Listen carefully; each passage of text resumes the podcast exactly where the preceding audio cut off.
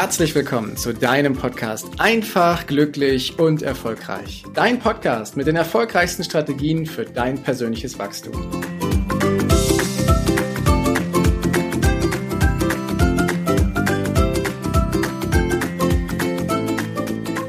Hast du schon mal was davon gehört, dass jemand seinem Herzen folgt, dem Weg seines Herzens folgt, also seinem Herzensweg geht? Ich habe da schon ganz oft was von gehört und ich habe mir auch schon oft die Frage gestellt, ja, was ist denn eigentlich der Herzensweg? Wie, wie sieht er aus? Was kann ich tun? Gibt es den überhaupt für jeden Menschen? Gibt es den für mich? Was ist der Herzensweg? Und was bedeutet es eigentlich? Und wenn ich mir so manche Menschen anschaue, so gerade die erfolgreichen, tollen Leute, wo du dann siehst, die machen das, was sie tun, so richtig aus Leidenschaft, auch wenn sie schwitzen. Nehmen wir mal als Beispiel den Tony Robbins. Wenn der auf die Bühne geht, äh, dann gibt er alles. Äh, aber wirklich Vollgas, zu 100 Prozent. Und nach kurzer Zeit ist der schweißnass, hat trotzdem breites Grinsen im Gesicht und freut sich seines Lebens, dass er das machen kann, was er macht. Ich behaupte einfach mal, der macht das, was er macht, richtig gerne. Der macht das, was er macht, aus dem Herzen heraus, aus dem Gefühl heraus. Ich behaupte mal, der geht seinen Weg, seinen Herzensweg. Doch, wie kommen denn die anderen da dran? Und ich kann dir sagen, dieses Gefühl, was dein Weg ist, das ist schon längst in dir.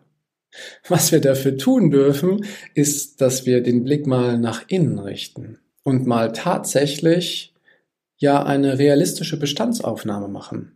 Und zwar eine Bestandsaufnahme von unserem Leben, was wir gerade führen, von deinem Leben. Ist das wirklich dein Leben? Bist du der Besitzer von deinem Leben?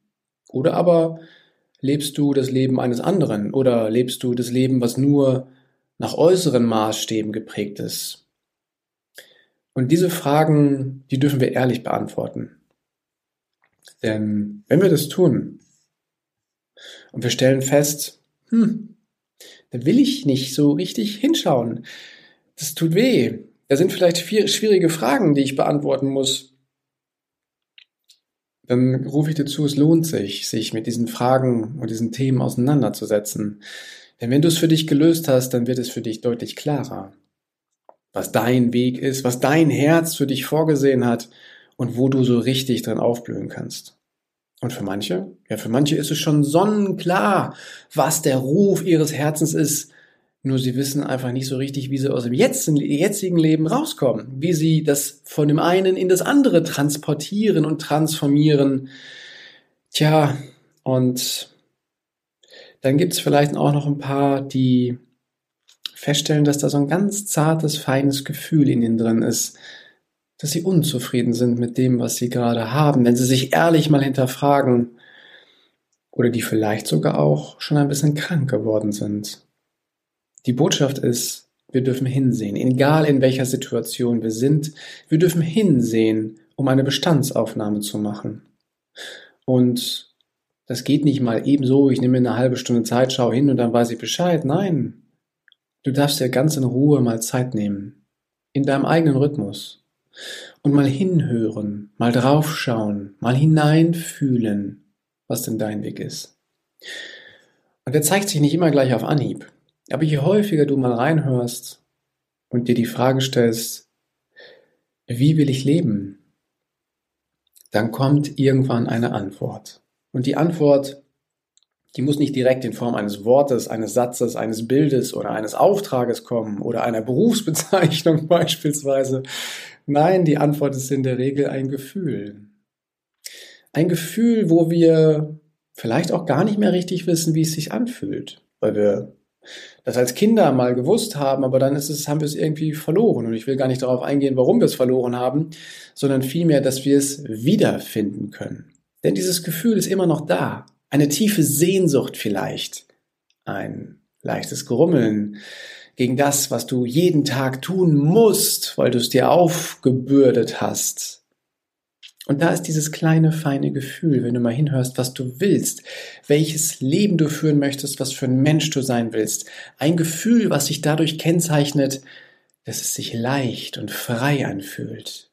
Also ein Gefühl ohne Schwere oder Angst, ein Gefühl voller Freude, voller Tatendrang so mit leichter und freudiger Aufregung, vielleicht so, als würdest du dich als kleines Kind hineinversetzen und an den Weihnachtsmorgen denken und wissen, oh, heute ist der heilige Abend, heute gibt es die Beschädigung. Dieses Gefühl in dir voller Freude, voller Leichtigkeit, voller Tatendrang, voller Aufregung. Dieses Gefühl gibt's immer noch in dir in Bezug auf deinen Weg, auf deinen Lebensweg, auf deinen Herzensweg. Und meistens taucht dieses Gefühl physisch auch da auf, wo unser physisches Herz ist. Also im Brustraum, da lokalisieren wir das ganz oft. Kann auch an jeder anderen Stelle sein. Viele lokalisieren es da, gibt kein richtig und kein falsch. Ich habe lange Zeit nicht gewusst, was mein Herzensweg ist.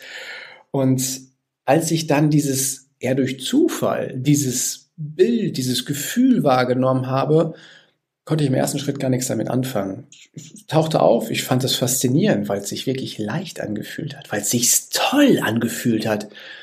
Aber ich hatte keine Ahnung, wie ich das erreichen soll.